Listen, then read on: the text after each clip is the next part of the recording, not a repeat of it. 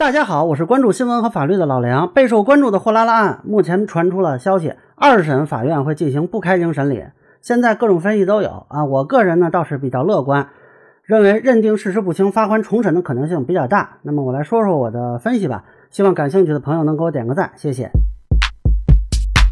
啊，很多人呢都觉得是不是这个案子就要维持原判了呢？我觉得未必。呃，如果从法院这边看，两种可能，一半一半。根据刑事诉讼法呢，确实，如果法院不认为被告人一方提出的异议足以影响定罪量刑，是可以做书面审理的啊，也就是不开庭维持原判。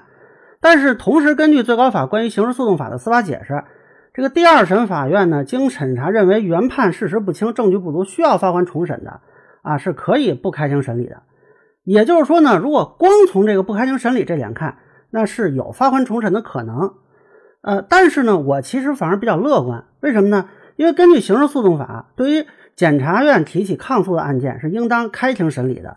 那么不开庭审理的通知，如果是确实的，说明检察院没有提起抗诉，这个操作值得琢磨。之前呢，我在视频里就说过，霍拉拉斯基上诉也不是完全没有风险。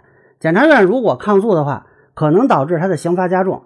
那么当时还有人跟我说：“哎，是不是上诉不加刑啊？”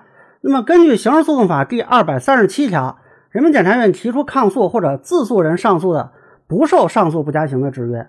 那可能有人就要说了，没抗诉，最多也就是霍拉拉斯基二审不加刑，这有什么值得乐观呢？这是因为霍拉拉斯基一审判决是适用了认罪认罚从宽制度的，但是他之后上诉呢，实际上是撕毁了之前签署的认罪认罚协议。呃，之前的报道也明确说了，法院是采纳公诉机关的量刑建议。才做的现有的判决，那么现在等于他没有认罪认罚，还获得了从轻的量刑，这就完全违背了认罪认罚从宽制度节省司法资源的初衷。啊，通俗的说呢，就是他把检察院给涮了。这种情况啊，一般是由检察院提起抗诉，然后由法院加重判决，以惩罚那些撕毁认罪认罚协议的被告人。否则，大家以后都是说一审先来个认罪认罚换轻判啊，然后上诉再搏一搏，那这个检察院不就没法玩了吗？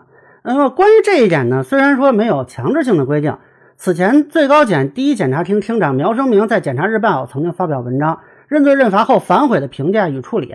他明确提出呢，对检察机关提出精准量刑建议，法院采纳后，被告无正当理由上诉的啊，原则上应当提出抗诉。他现在这个案子呢是不认罪，当然不属于正当理由了。那么今年三月呢，《广州日报》的一篇文章就介绍。湛江市霞山区检察院对一起被告人认罪认罚后又反悔的上诉盗窃案提起抗诉，二审法院采纳了检察机关的抗诉意见，将被告人量刑由一审的有期徒刑八个月改判为有期徒刑一年六个月，翻倍还多。那么回到货拉拉案，现在检察机关没有抗诉，等于放弃了对被告人撕毁认罪认罚协议的追究，那他这个撕毁协议就白撕毁吗？他就白白获得了轻判吗？按理说是没有这么便宜的事儿的。所以对此呢，我也不好太过多揣测什么。但是我想，检察机关应该也清楚此案的事实认定层面是如何的。那么，如果说连检察机关都放弃了加重处刑的可能，是否说明当地司法系统对这个案件情况的一个基本认知呢？那是否有说明这次认罪认罚协议的一个认知呢？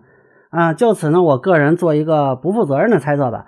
货拉拉案二审是有大概率发还重审的，而一旦重审，改判无罪的可能性就不能说没有，所以我还是比较乐观的。